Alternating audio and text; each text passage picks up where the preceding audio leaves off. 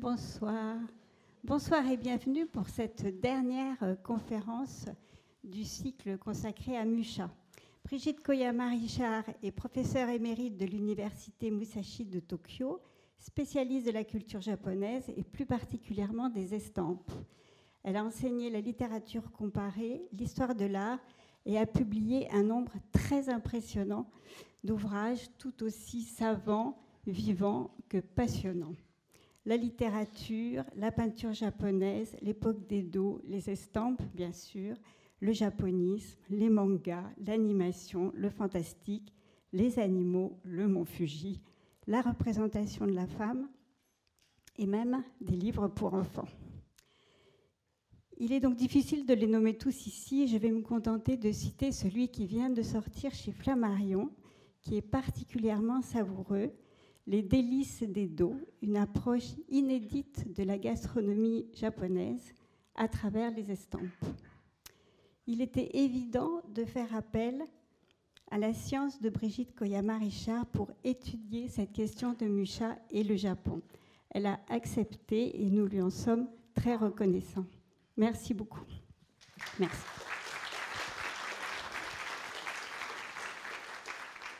Je tiens à, remercier très chaleureusement monsieur, chaleureusement monsieur le directeur du Grand Palais Immersif qui nous fait l'honneur d'être parmi nous ce soir et euh, Madame Elisabeth Grassi, euh, qui vient de faire une présentation de mon travail, beaucoup trop élogieuse à mon avis. Voilà, donc je tiens vraiment à, la remercier très sincèrement. Nous nous connaissons depuis déjà de nombreuses années et j'ai eu l'occasion de faire grâce à elle plusieurs conférences au Grand Palais, au Petit Palais, etc. Donc je suis vraiment très heureuse d'être aujourd'hui euh, parmi vous. Et je me permets de vous poser une question. Combien d'entre vous sont déjà allés au Japon? Est-ce que vous voulez bien lever la main? Ah oui, oh là là Alors nous sommes en pays de connaissances, je vous remercie beaucoup. Quels sont parmi vous les, les grands lecteurs de manga? Ah, mais oui, il y en a, il y en a, c'est très très bien, je vous remercie beaucoup. Ben, écoutez, voilà, donc euh, je vais commencer cette conférence. Donc je, la complète, euh, enfin je compléterai ce qu'a dit Madame Grassi, euh, simplement en vous disant que j'habite au Japon depuis 1978. J'y suis allée toute jeune pour mes études et j'ai eu la chance de pouvoir y rester et de faire sans cesse des allers et retours entre Paris et Tokyo. Voilà, entre mon pays et le Japon, ces deux pays que j'aime plus que tout. Voilà, je vais vous parler maintenant de, de Musha. Oui, pardon, je ne suis pas encore habituée à ce système. Ça va venir. Voilà, voilà la présentation de, mon PowerPoint d'aujourd'hui. Donc, Musha et le Japon, le japonisme et Musha. Donc, Musha et le Japon. Donc, tout d'abord, je vais vous parler des quelques grandes expositions consacrées à Musha que nous avons eues récemment au Japon. En 2016, nous avons eu la grande chance de voir euh, euh, exposer dans son intégralité l'épopée slave. Donc c'était absolument formidable et je ne sais pas si cette exposition a eu lieu en Europe, en France ou non. Oui, vous avez pu la voir également Parfait. Donc c'était une très très belle exposition.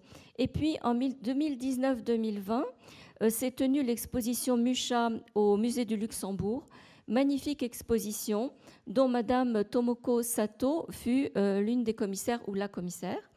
Et Madame Sato a organisé euh, juste après une exposition remarquable à Tokyo, pour ceux qui connaissent Tokyo, dans le quartier de Shibuya à Bunkamura, une exposition qui s'intitulait Timeless Musha.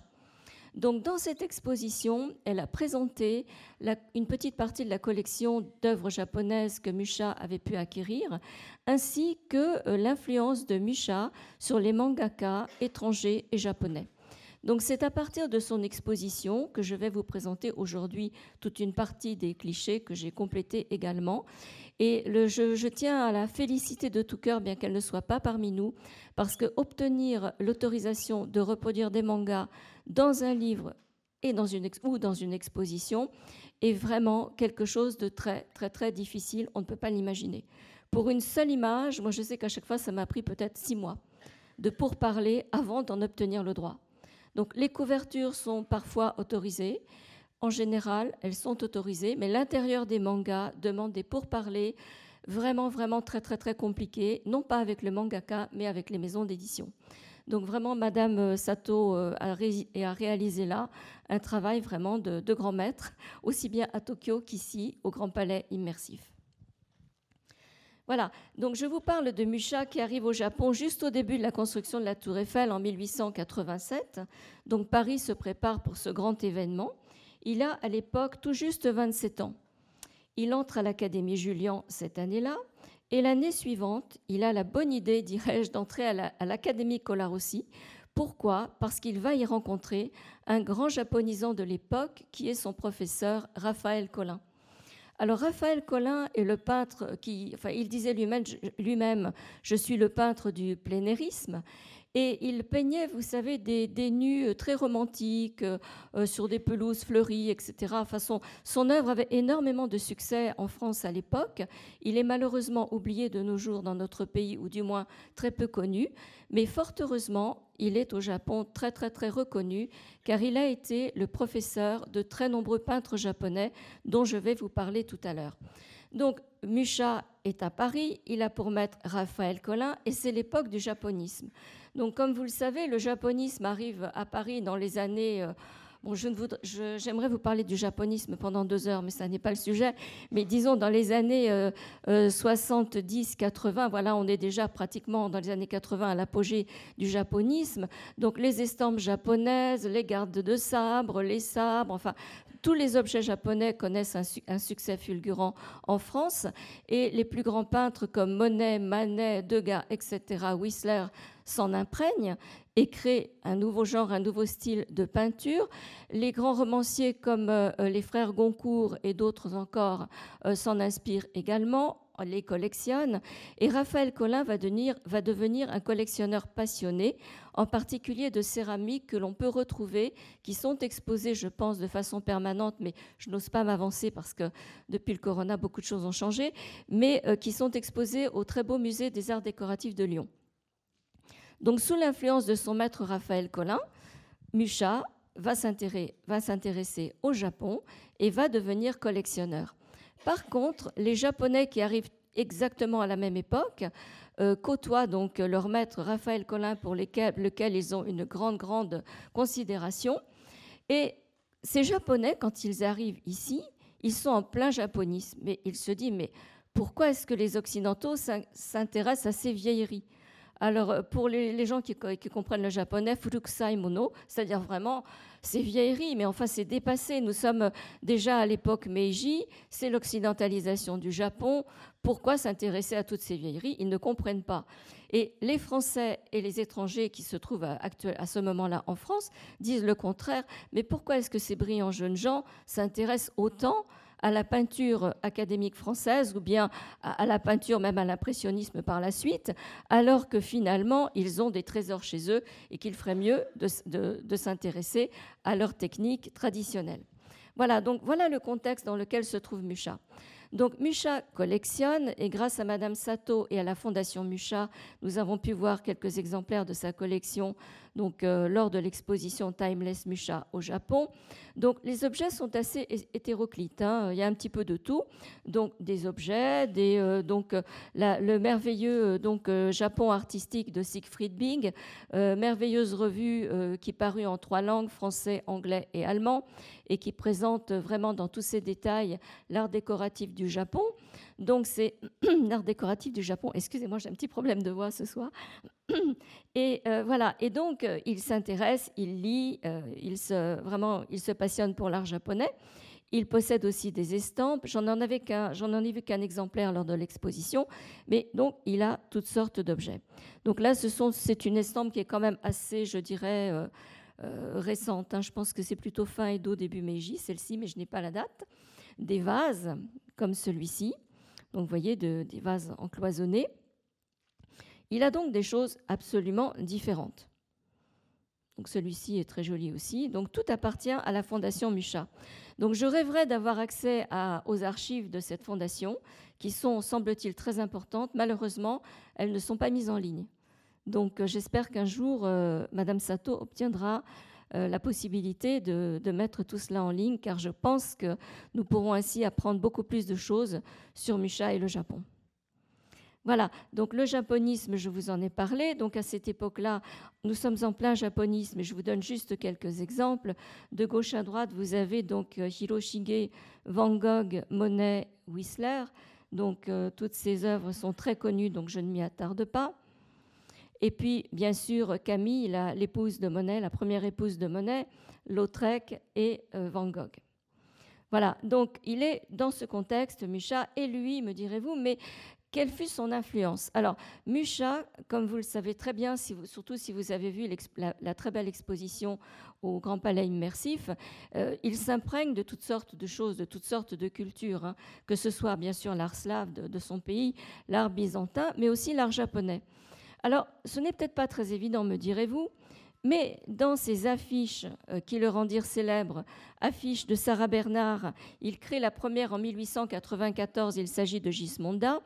Donc, dans toutes ces affiches, vous verrez qu'il utilise quelque chose de révolutionnaire pour l'époque, un format en hauteur qui est celui des kakejiku du Japon. Voilà, donc là c'est l'une des influences, il y en a sans doute beaucoup d'autres, mais que je n'analyserai pas ce soir, mais il s'en imprègne. Euh, en voyant cela, Sarah Bernard est, fascinée, elle lui dit qu'elle est tellement heureuse de, cette, euh, de, son, de son œuvre qu'elle souhaite travailler avec lui six ans de plus, et au cours des six années suivantes, il, dessinera les plus belles affiches de Sarah Bernard. Donc euh, il, il l'arrange, je dirais, presque divine, n'est-ce pas? Elle apparaît presque sous une forme de déesse dans, chacune de ses affiches. Et de là euh, commencera bien sûr l'immense succès de Mucha, non seulement en France, mais en Europe, aux États-Unis et plus tard au Japon.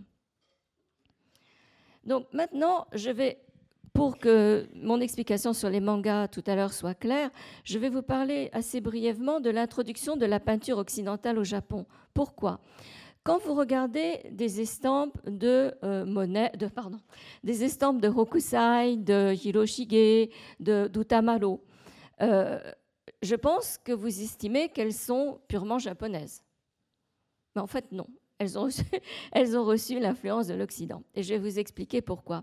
Alors, les estampes japonaises euh, sont depuis toujours considérées comme ludiques, euh, médiatiques. Euh, vraiment, ce sont des estampes de la vie quotidienne, pédagogiques également. Il existe des estampes pour enfants que l'on peut découper, que l'on peut monter sous forme de maquette. Et l'estampe est un travail d'équipe. Donc, à la base, il y a l'éditeur qui joue le rôle fondamental. Il choisit le peintre en fonction du sujet qu'il veut traiter. Si le dessin du peintre lui convient, ensuite c'est donc le graveur qui grave l'estampe sur bois, puis l'imprimeur qui grave entièrement à la main les estampes couleur par couleur, donc étape après étape. Voilà. Et donc je vais vous parler brièvement de l'introduction de la peinture occidentale au Japon. Donc, comment cette peinture a-t-elle été introduite et à quelle époque? Donc, tout d'abord, la première introduction de la peinture japonaise, de la peinture occidentale au Japon ou de l'art occidental au Japon se fait au XVIe siècle. Je n'en ai pas d'image pour la simple raison qu'il n'en existe plus, ou pour ainsi dire plus, car cette introduction se fait par les missionnaires catholiques. Mais comme rapidement le catholicisme, la religion chrétienne est interdite au Japon, toutes ces œuvres qui avaient été faites par les disciples des prêtres et qui copiaient des images pieuses, tout a disparu, tout a été brûlé. Voilà, donc ensuite, il a fallu attendre le XVIIIe siècle. Et là, me direz-vous, ce sont des peintres traditionnels qui s'y sont intéressés? Pas du tout. Ce sont des savants. Donc les savants japonais de cette époque se passionnent pour les sciences occidentales. Donc ils se passionnent pour les mathématiques, l'astrologie et tout particulièrement pour la médecine, la médecine occidentale qu'ils découvrent et qu'ils commencent à appliquer peu à peu. Donc ils lisent des traités qu'ils traduisent de la langue hollandaise, donc c'est vraiment fort compliqué, mais ils y arrivent quand même peu à peu. Et de là, ils découvrent les gravures, les gravures occidentales et quelques peintures. Mais cela aussi, c'est de la science, disent-ils, c'est de la géométrie. Il suffit d'imiter ce que l'on voit et on va bien parvenir à dessiner à peu près la même chose. Donc tout commence de là. Et tous les, dessins, toutes les peintures que je vais vous montrer, donc en particulier l'école d'Akita, s'imprègnent de la perspective linéaire européenne, du clair-obscur, donc des ombres portées, et essayent de retransmettre cela à leur façon. Donc c'est plus ou moins habile au début, hein, bien sûr, mais voilà. Donc lui aussi est très connu, euh, Satake n'est-ce pas? Il a lui aussi essayé de rendre cette perspective comme il a pu. Et là, euh, nous avons un artiste qui est, euh, très très connu, euh, Shiba Kokan. Donc cet homme, à partir donc, de, sa, de ses études de peinture traditionnelle, mais lui aussi est un, savant, hein, donc a, fait, comme vous le voyez ici, la première estampe sur cuivre réalisée au Japon. Donc toujours avec un, désir de, de, rendre la perspective linéaire.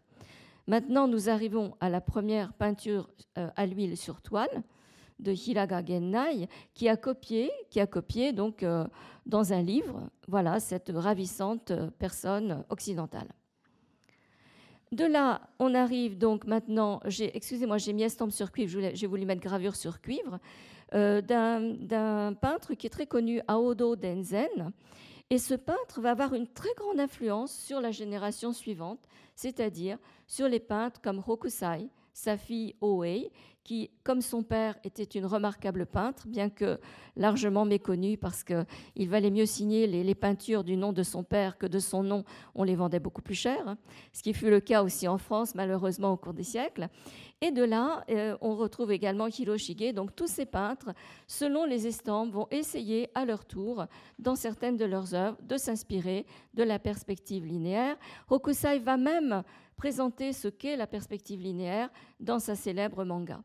Donc voilà, comme je vous l'ai dit, on a, commencé par le japonisme, mais ce japonisme, quand on y regarde bien, dès le départ, les, estampes japonaises avaient quand même reçu l'influence de l'Occident. Maintenant, je vais vous parler de l'introduction de Musha au Japon. Donc, comment Musha a-t-il pénétré au Japon? Donc, je vous ai parlé tout à l'heure d'un peintre, Kuroda Seiki. Il est le plus connu. Il a été l'élève donc de Raphaël Collin, le professeur donc de Mucha et le professeur de la plupart des peintres japonais. Et donc Raphaël Collin va rester pendant neuf ans en France avec ses autres amis peintres. Je ne vous cite que son nom, les autres sont tous un peu compliqués à retenir. Et pendant ces neuf ans, il va habiter essentiellement à Paris et à Grès-sur-Loing. Donc quand il arrive à Paris, il se dit Oh là là, mais c'est terrible, il n'y a pas d'asiatique. Je suis seule, tout le monde me regarde, qu'est-ce que je pourrais bien faire pour que l'on arrête de me regarder ainsi? Et il trouve une solution, il va s'acheter une paire de lunettes, mais à l'époque, les lunettes n'ont pas de branches. Donc là, il essaye pendant deux jours et il note dans son carnet, parce qu'il reste des documents au, centre, donc euh, l'équivalent du CNRS de Tokyo. Ça a été publié, hein, nous avons fait une publication à ce sujet, et c'est très amusant. Il se dit, malheureusement, je n'ai qu'un petit nez japonais, je n'ai pas le grand nez des Occidentaux, et malheureusement, les lunettes ne tiennent pas. Et comme elles tombent tout le temps, on me remarque encore plus, j'abandonne les lunettes. Alors, quand même, par politesse toute japonaise, il, il retourne au magasin où il a acheté ses lunettes et il rend les lunettes, mais au lieu de se faire rembourser, il achète un objet qui n'a rien à voir avec les lunettes pour ne pas voilà, que, que ce soit impoli de sa part. Donc, ce Kuroda Seki, au cours de ses 9 ans, il va bien sûr aider les plus jeunes qui arrivent. Il va côtoyer euh, des personnages très importants de la société française et japonaise de l'époque, bien sûr, au niveau de l'ambassade. Et il devient, mais amoureux fou de la France. Il n'a plus du tout, mais plus du tout envie de rentrer. Seulement, il est d'une famille de hauts fonctionnaires. Il sait qu'il doit rentrer au Japon. Ah oui, parce que j'ai oublié de vous dire que quand il est arrivé, il est venu au Japon avec l'accord de son père et financé par ses parents, qui sont des personnes importantes au Japon. À l'époque, bien sûr, ça coûte excessivement cher de venir du Japon en France. Et donc, il a promis à son père de suivre des études de droit.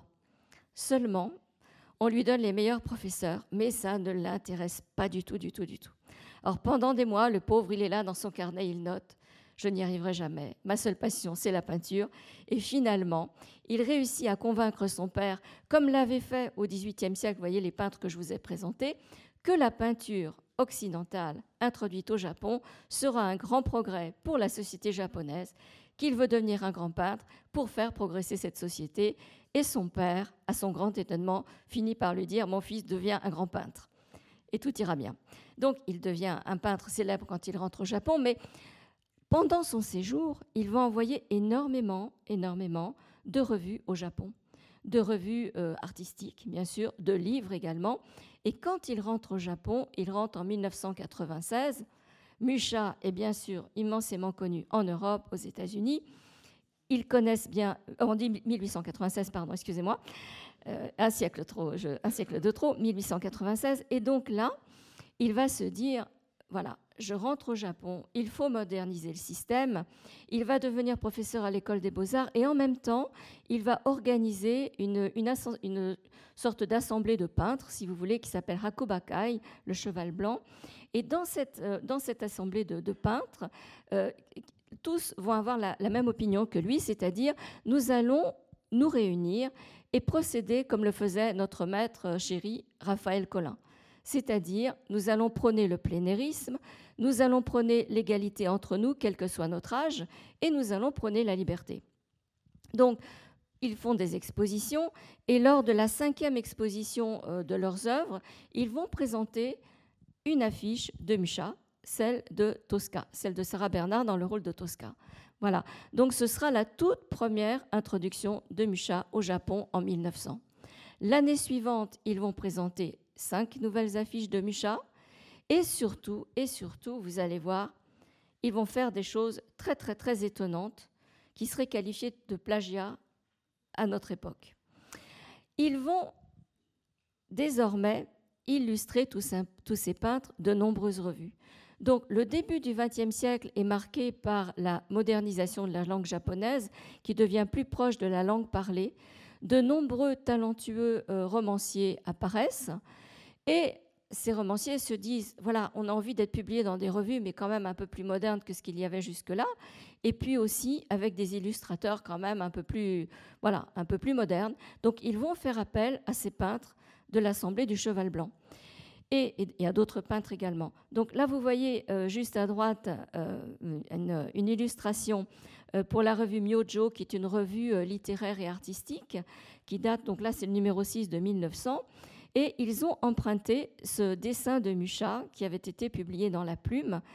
Et si vous regardez bien, Sarah Bernard s'est transformée en Miyojo, qui est le nom de la revue. Donc, vous voyez, euh, sans vergogne, voilà, ils adaptent. Hein, ils adaptent. Euh, les étoiles qui étaient à l'extérieur du cercle, ils les mettent à l'intérieur. Donc, ils arrangent, voilà, ils font leur petite salade. Ils s'arrangent. Donc maintenant, je vous présente bien sûr la célèbre affiche de Sarah Bernard que là que vous venez de voir reproduite dans la, dans la revue. Donc comme vous le voyez, pour eux, aucun problème, on s'adapte et on fait maintenant des dessins dans le style de Mucha. Alors celui-ci, Ichijo Narumi, qui est très connu aussi, voilà, utilise un style Mucha pour la couverture. On retrouve les estampes, la longue chevelure, euh, la pose un peu, euh, un peu voilà, courbée de la, jeune femme. Et là, de nouveau, euh, quand vous voyez ce, peintre et l'illustration qu'il a faite pour la même revue, voilà, on, a l'impression de voir une divinité, n'est-ce pas Et toujours dans un style Mucha, avec le cercle derrière et des idéogrammes japonais à l'intérieur. Maintenant, pour le Salon des 100, euh, Ichijo Narumi va reprendre, euh, pour son illustration de Miyojo, il va reprendre une illustration du Salon des 100. Et comme vous le voyez, donc à l'intérieur, il va nous dire qu'il s'agit donc euh, d'un chapitre de, cette revue. Donc il reprend le personnage tel quel. Au lieu du Salon des 100, il met autre chose. Enfin, il fait des petites modifications. Et voilà, il utilise Musha sans rien demander à personne. Donc voilà euh, comment le dessin de Mucha euh, reproduit dans la plume également. Donc toujours ce même Ichijo Narumi qui fait là euh, pour une autre revue très connue également littéraire et artistique, Shinsei, un dessin dans le style Mucha avec, là c'est assez surprenant, est-ce la chevelure ou est-ce plutôt quelque chose d'accroché sur le chapeau de la, jeune fille? Mais on retrouve toujours ces arabesques, n'est-ce pas, dans le style chevelure. Alors, est-ce ou non la chevelure? J'ai un petit doute quand même. Hein. Voilà. Et puis, pour, la même revue Shinsei, vous avez ce décor euh, à la Musha, n'est-ce pas qui est euh, tout à fait moderne. On n'avait absolument rien de ce style-là jusque-là au Japon. Euh, euh, cette, couverture euh, de poèmes est de nos jours encore très célèbre au Japon. Elle a été faite pour illustrer le, comment, le, recueil de poèmes d'une poétesse considérée comme l'une des plus grandes poétesses du Japon. Donc, elle est vraiment avec donc celle qui a écrit le, roman de Genji, je dirais, l'une des plus célèbres de nos jours encore. Et ces poèmes étaient vraiment sur l'amour et teintés fortement d'érotisme et eurent un impact énorme sur les jeunes femmes de l'époque. Jamais rien d'aussi osé n'avait été fait. Et vraiment, vraiment, ces poèmes, de nos jours encore, sont très très lus dans la société japonaise. Donc, pour ce recueil de poèmes tout à fait exceptionnel, on a demandé à Fujishima Takeji, qui est un peintre qui euh, est de nos jours encore très très connu, qui a eu l'occasion de vivre en France pendant quelques années à partir de 1905, on lui a demandé de faire cette couverture. Alors comme vous le voyez, le personnage féminin est de profil, avec toujours une chevelure à la Musha. Et euh, on voit ici, ah non, je n'ai pas de souris, euh, en rouge en bas, euh, c'est le titre des poèmes, du poème en japonais qui est affiché. Donc c'est très graphique, c'est très très beau. Et voilà, c'est quelque chose de très célèbre dans le style de Musha que je tenais à vous montrer ce soir. Euh, oui, donc ces poèmes en japonais, c'est Midaregami, hein, pour les, ceux qui comprennent le japonais. Donc maintenant, euh, Fujishima Takeji pour la revue Myojo. Là, vous voyez de nouveau un personnage dans le style Musha. Ça date de 1902. Donc on retrouve toujours les étoiles, le personnage de profil, la longue chevelure, et puis le décor là tout autour dans le style Musha. Donc là, il nous propose une peinture qui est très très belle, qui, appartient à un collectionneur particulier et qui est reproduite dans tous les livres concernant Fujishima Takeji. C'est sans doute l'une de ses œuvres les, plus, les plus belles. Et là, de nouveau, vous voyez, à la place des étoiles, il utilise les papillons, mais de nouveau, on a ce rapport avec quelque chose de très poétique, de très romantique, toujours dans le style Musha, ce qui n'avait jamais été fait jusque-là. Donc là, je dirais que c'est déjà un peu plus classique, mais quand même, ça n'est pas très japonais. Donc euh, là aussi, euh, les, chercheurs s'accordent pour dire qu'il s'agit d'un style à la Musha. Donc là, c'est déjà plus probant, me semble-t-il. Vous voyez, donc dans ces six aquarelles, il utilise beaucoup, je dirais, d'arabesques, euh, dans la position des personnages également. C'est quand même assez différent de ce que l'on avait jusque-là et c'est très inspiré euh, de Musha et de l'Art Nouveau. Donc Fujishima Takeji nous présente ici une carte postale. Donc toujours, vous voyez, on retrouve le cercle, on retrouve soit les végétaux. Alors ici, nous n'avons pas d'étoiles, mais nous avons des végétaux. Et toujours inspiré avec, à côté de petits cercles pour mettre soit des idéogrammes, soit des dessins, toujours inspiré de Musha. Donc là, de nouveau, une couverture assez surprenante, mais qui n'a rien de japonais et qui est bien inspirée par euh, Musha et, euh, et, donc l'Art Nouveau. Celle-ci, qui est très très belle, qui est vraiment du Musha à la japonaise. Donc là, on retrouve, vous voyez, le, tout à fait le style avec euh, les fleurs, le, dessin romantique. Et vraiment, c'est absolument incroyable qu'à cette époque, on ait utilisé autant, autant de dessins de Musha et euh, qu'on les ait ainsi adaptés. Voilà ensuite une œuvre de Fujishima Takeji qui s'inspire, alors là vous voyez euh, avec toute la, floraison autour du personnage, qui s'inspire largement des œuvres de Musha. Alors celle-ci est particulièrement réussie, je trouve. De nos jours, je crois qu'on appellerait la personne au tribunal hein, pour plagiat, mais, à l'époque, il n'a pas eu du tout de problème. Hein. Personne ne lui a rien dit. Et le merveilleux euh, comment, job de Musha, euh, vous le voyez, est ici complètement réinterprété. Alors, les volutes de fumée ont disparu, bien sûr, puisqu'il n'y a pas de cigarette. Il fallait trouver un autre procédé. Donc, ils se sont dit, eh bien, on va mettre le titre. À la place de la cigarette, on va couper job et on va mettre le titre. Euh, Shin Kokubonin, c'est le titre de la revue, n'est-ce pas? On va le mettre à cet endroit-là. Alors, pour compléter, quand même, le peintre s'est dit bon, quand même, il faut que je fasse quelque chose. Il a ajouté des étoiles. Hein. Donc, on n'a pas de job, mais on a les étoiles déjà à la place. Et puis, on retrouve la chevelure, hein, bien sûr. On retrouve vraiment le personnage euh, tel quel, hein. donc sans le cadre autour, mais quand même, c'est vraiment du musha japonais. Donc, on a maintenant, euh, à cette époque-là, de nombreuses revues qui apparaissent pour les femmes, les femmes et les jeunes filles. Donc, comme je vous l'ai dit, c'est l'époque de la modernisation de la langue, l'époque où les gens souhaitent voir paraître de nouvelles revues. On a énormément, énormément de revues artistiques et littéraires qui apparaissent, et surtout les premières revues pour jeunes filles, pour jeunes femmes qui connaissent un succès fulgurant. Donc cette euh, revue Fujin Garo est toujours publiée de nos jours. C'est une revue très très épaisse, très luxueuse, euh, surtout sur la mode, avec quelques recettes de cuisine, euh, quelques femmes illustres qui sont présentées à chaque fois dans la, dans la revue et qui présentent également euh, les nouvelles expositions qui ont lieu à Tokyo ou dans le Kansai, etc.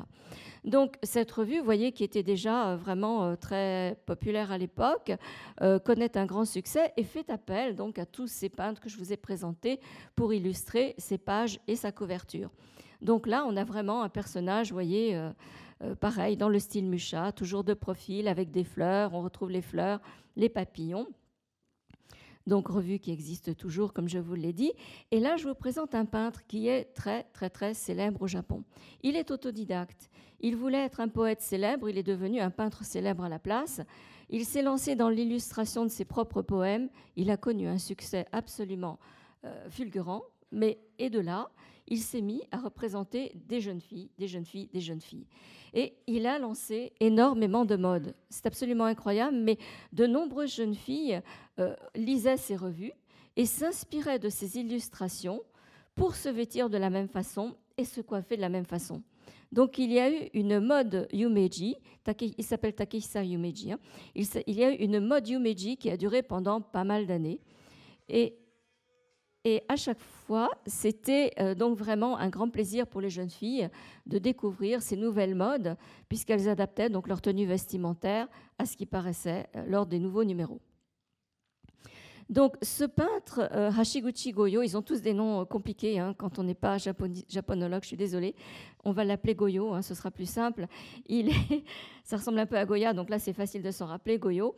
Et euh, c'est un peintre de la nouvelle estampe. Alors les nouvelles estampes sont apparues, euh, j'en parle dans l'un de mes livres qui est paru il y a deux ans, Shinhanga, les nouvelles estampes du XXe siècle. Donc elles sont apparues, les nouvelles estampes, au début du XXe siècle et se sont développées pendant euh, près d'un demi-siècle. Donc il est je dirais, je pense que c'est l'un des meilleurs. Il a fait des estampes d'une beauté absolue. Et il a aussi, il fallait bien vivre, hein, fait des cartes postales, des illustrations, etc. Donc la plupart des peintres, au départ, comme ceux euh, des estampes japonaises de Lukiyo-e, hein, Hokusai faisait toutes sortes de choses pour vivre. Euh, en dehors de, ses peintures et, des estampes. Hein. Mais euh, pour les peintres, si vous voulez, le, plus prestigieux, c'était de faire des peintures, hein, de peindre, et non pas de faire des estampes ou des, publicités, parce qu'il y a beaucoup de publicités également dans les estampes. Donc pour lui, pour Goyo, c'est la même chose. ce qui compte, bien sûr, ce sont ses œuvres, ses œuvres d'art, même ces, ces estampes, nouvelles estampes, on leur donne le nom de nouvelles estampes, qui sont d'un raffinement absolu. Donc là, pour vivre, il fait des petites cartes postales, des illustrations. Donc on retrouve, vous voyez, euh, ici vraiment le, style Mucha, hein, avec l'arrondi, euh, les fleurs. Il s'en imprègne pour en donner une, nouvelle définition, hein, mais il s'en imprègne. Et il va même gagner un concours. Euh, le magasin Mitsukoshi, qui existe toujours à Tokyo, c'est l'un des grands magasins qui n'a pas périclité parce qu'en ce moment c'est une catastrophe euh, nationale. Ils disparaissent les uns après les autres. Le magasin Mitsukoshi avait organisé un concours pour euh, donc trouver un peintre qui, soit, qui fasse une belle, une belle affiche. Et il y avait énormément de candidats et à sa grande surprise, Goyo a été choisi. Et dans cette affiche, voilà que tout le monde trouve de style Mucha, il utilise un personnage qui est en train de regarder un livre d'estampes avec partout, vous allez voir, au fond, donc derrière le personnage, des fleurs. Son kimono est fleuri, sa ceinture obi est fleurie. On est vraiment dans un espace romantique à la Mucha. Donc là, c'est l'estampe qui a gagné le concours, n'est-ce pas? Le, Pardon, le dessin qui a gagné le concours, la peinture qui a gagné le concours et qui est devenue une estampe, euh, donc une estampe, euh, une lithographie. Hein. Et maintenant, je vais vous parler des mangaka et de Musha. Donc, les, mangas, euh, voilà, les mangas, à quel moment sont nés les mangas? Donc, il y a, euh, je dirais, en ce monde, deux opinions. Euh, certains disent les mangas sont nés après la guerre avec les comics américains. Et moi, je suis donc de l'autre opinion.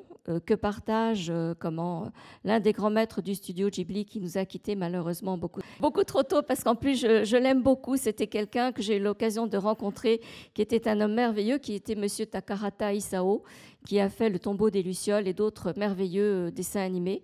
Et j'ai eu l'occasion de le rencontrer. Il m'avait beaucoup soutenu lorsque j'ai voulu écrire mon livre qui s'intitule Milan de manga.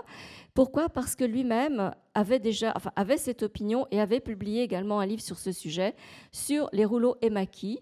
Et là, euh, donc, si vous voulez, la, je dirais, euh, les rouleaux Emaki qui ont euh, donc au fil du temps créé donc l'art japonais et les mangas. Donc nous avons partagé la même opinion et nous avons beaucoup discuté. Et il m'a dit, je suis très très heureux que vous présentiez euh, cela, enfin votre opinion euh, des origines, c'est-à-dire des, euh, des rouleaux illustrés jusqu'au manga contemporain. Donc vous voyez que ces deux opinions sont très très très différentes. Mais pour moi, les mangas ne sont pas nés après-guerre. Pourquoi? Tout simplement. Alors, je ne dis pas que les mangas, euh, les mangas actuels sont exactement comme les estampes, pas du tout. Donc, dans mon livre, j'essaye d'expliquer pourquoi le trait qui exprime le mouvement est si important à travers toutes les civilisations et comment ce trait qui est apparu au Japon en particulier donc dans les rouleaux enluminés, dans les rouleaux peints qu'on appelle emakimono, comment ce trait a évolué au cours des époques pour en arriver petit à petit donc à la création des mangas au fil des siècles. Donc voilà, ça c'est ma position. Donc pour cette exposition, et Madame Sato la partage. Donc elle m'avait dit ah mais justement j'étais très enthousiaste quand j'ai lu votre livre parce que c'est exactement mon opinion. Donc voilà, donc Madame Sato la partage. Donc j'étais très rassurée quand elle m'a dit cela. Et donc euh, ces mangaka euh, qu'elle vous a présentés euh, aujourd'hui dans l'exposition et qu'elle avait présenté donc sous forme de manga, hein, d'agrandissement de manga et de planches manga lors de l'exposition Timeless Musha au Japon, sont nombreux, mais comme elle me l'avait dit elle-même, il est difficile d'obtenir tout ce que l'on souhaite en raison, comme je vous l'ai dit, des difficultés à obtenir euh, donc les droits de reproduction. Donc, je vais vous présenter tout d'abord les, euh, les, mangas que Madame Sato a sélectionnés. J'en ai ajouté quelques-uns à la fin euh, donc de ce PowerPoint. Alors, ces mangas, je suis très franche, hein, je ne les ai pas lus. Pourquoi? Parce qu'ils sont quand même déjà un petit peu anciens. Je les connaissais, je connaissais les couvertures justement par rapport à Musha et par rapport à l'art japonais en, général. Et euh, je ne les ai pas lus, donc je ne vous parlerai pas du contenu, mais simplement, je vous prie de bien vouloir regarder euh, les ressemblances entre ces mangas et l'art de Musha. Donc là, comme vous le voyez, euh, il s'agit bien sûr du décor que vous avez en haut d'un manga qui a été très très connu euh, donc, euh, au cours des années 1990, euh, qui est de Izubuchi Yutaka. On retrouve ce même mangaka, donc Izubuchi Yutaka, toujours pour ce même manga. Et là, de nouveau, c'est très très beau, hein. c'est très romantique, avec toujours ce cercle autour du, comment, du personnage, tout à fait dans le style Musha. Voilà, donc je vous ai donné un exemple concret. Vous voyez, par exemple, donc, dans la fiche de Monte Carlo, vous trouvez un petit peu la, même position. Ce n'est pas complètement identique, mais disons que je pense qu'il s'en est quand même largement inspiré. Et puis, donc, une autre mangaka euh, qui était très connue à l'époque, euh, Kai Yukiko, et qui est encore connue hein, d'ailleurs euh, pour ses mangas et voilà, qui fait des dessins dans un style très très très romantique et qui elle aussi est considérée comme une grande admiratrice de Musha et euh, qui fait donc des œuvres dans le, dans le style de Musha. Donc tout ceci est le choix de Madame Sato, choix très très judicieux parce que je pense qu'elle a vraiment très très bien choisi ses œuvres. Donc Amano Yoshitaka, je pense que beaucoup le connaissent. C'est un, vraiment un peintre remarquable. Il est euh, euh, j'ai beaucoup d'admiration pour lui, euh, non seulement pour euh, ce qu'il fait pour les, jeux vidéo, etc., mais ses peintures sont vraiment, vraiment remarquables. Hein. Et j'ai eu l'occasion de voir plusieurs fois des expositions de ses œuvres. Et il a vraiment un, un, coup de crayon, un coup de pinceau, je dirais, absolument magique. Et à mon avis, c'est l'un des grands artistes de notre époque. Donc en dehors des, mangas, euh, vraiment, si vous le souhaitez, euh, n'hésitez pas à retenir son nom parce que si vous avez l'occasion de, voir des peintures qu'il a fait, et je pense qu'il a faites, je pense que vous vous souviendrez de, ce dessin et de ce que je vous ai dit aujourd'hui. Et j'espère pour vous que vous en aurez l'occasion. Voilà, donc regardez, donc tout ça, c'est de lui, c'est vraiment très très beau. Donc euh, là, bien sûr, c'est une commande pour euh, illustrer des jeux vidéo ou, également donc des livres. Hein. Il a fait beaucoup d'illustrations de livres, donc ce sont des commandes et le sujet est, imposé, mais à, chaque fois, c'est vraiment, euh, je trouve, très beau. Donc je vous ai donné les titres en anglais parce qu'ils proviennent du catalogue Timeless Musha. Euh, je pense que le titre, euh, on peut le traduire en français, mais je ne savais pas s'il y avait un titre officiel, donc euh, je vous les ai laissés en, anglais. Donc la Final Fantasy, qui est très très connue hein, de, beaucoup de, gens, qui est vraiment remarquable sur le plan graphique.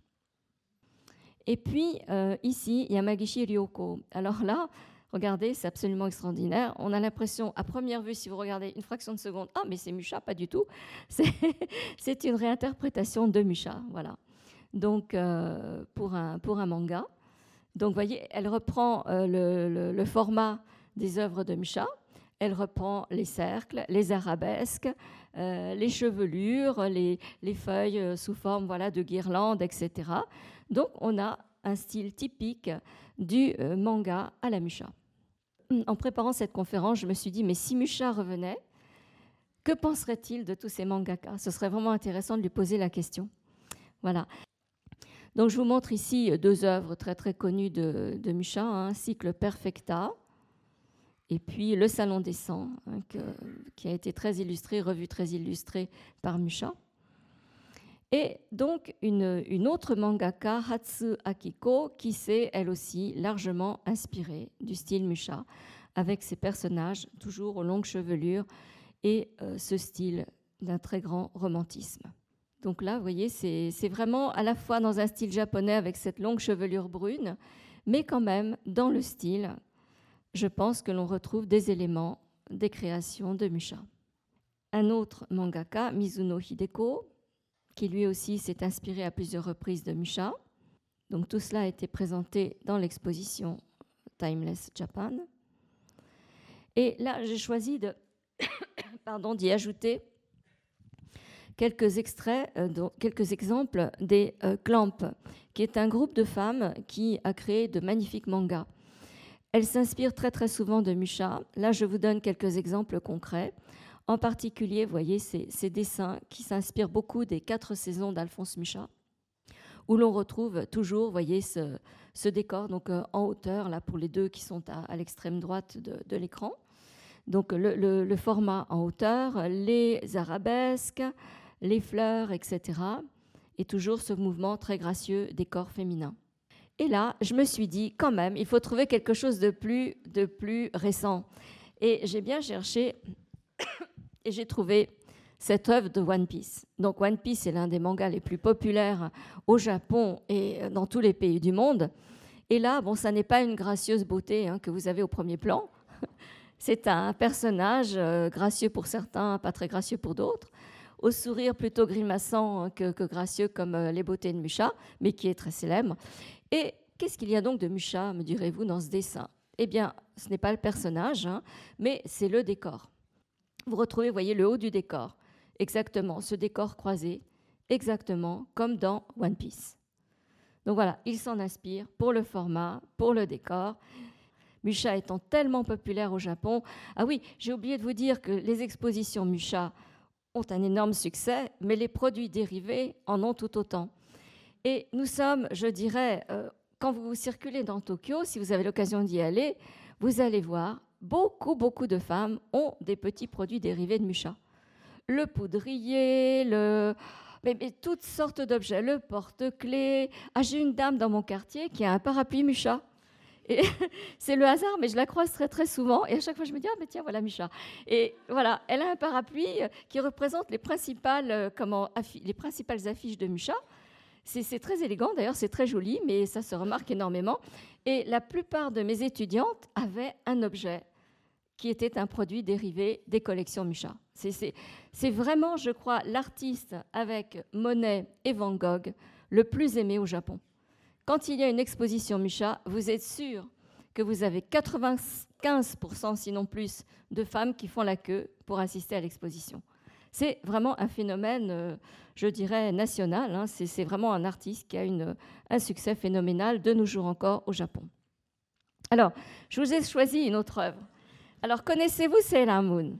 Oui, les enfants du monde entier, je crois que Sailor Moon, c'est un personnage qui peut avoir toutes les nationalités, que toutes les petites filles admirent, et toutes les petites filles souhaitent ressembler à ces personnes qui arrivent à, à transformer le bien, euh, à transformer la société, voyez, pour que la société évolue vers le bien.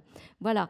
Donc, quand vous regardez Sailor Moon, ça, je me suis dit, ça n'était pas dans l'exposition, mais je me suis dit, il faut le montrer. Vous retrouvez bien sûr le format Musha, mais regardez en haut du dessin, vous avez le cercle aussi, exactement comme chez Musha.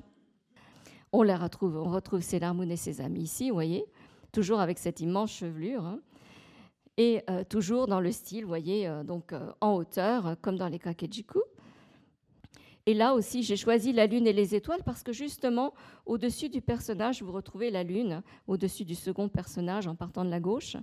Et ça rappelle tout à fait ce que l'on voit dans les dessins de Sailor Moon. Voilà. Donc, je vous présente aussi une autre personne qui s'appelle comment Ose Kohime. Euh, que j'avais trouvé lorsque j'ai fait mon, livre sur euh, mon livre Milan de manga. Et je me suis dit, mais ça, c'est vraiment du Musha en manga. Vous voyez, elle est vraiment, vraiment dans le style Musha. Et je vais vous montrer plusieurs de, ses œuvres. Donc vous voyez toujours ce personnage avec une longue chevelure, euh, les éléments tout à fait art nouveau hein, sur les côtés, sur au niveau du décor, les fleurs également. Là, regardez, c'est vraiment, c'est vraiment du Musha dans toute sa splendeur, hein, sauf que le, euh, dans, le style manga hein, quand même, hein, bien sûr. Mais regardez, vous avez tous les éléments.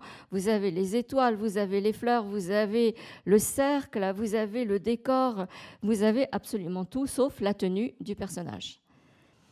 Et puis, euh, dans les œuvres euh, assez contemporaines, j'ai trouvé celle de Okabe Uru, qui, euh, quand vous le regardez bien, donc il s'agit de, monstres japonais. Hein. Ce sont des euh, oni, des monstres japonais. Donc ça n'a rien de romantique comme chez Musha, mais vous retrouvez également ici le style Musha. Je, vous ai mis à droite l'œuvre de la plume et vous pouvez voir quand même qu'il y a une forte ressemblance entre les deux. Donc, je vais arrêter ma, ma, conférence ici. Donc, je vous remercie infiniment de votre attention. J'espère que voilà, vous avoir amusé et vous avoir permis de découvrir quelques peintres japonais et euh, toute l'influence que, que Musha, ce merveilleux euh, artiste que fut Musha, a euh, donc exercé sur le Japon et sur l'art japonais. Merci beaucoup de votre. Merci beaucoup.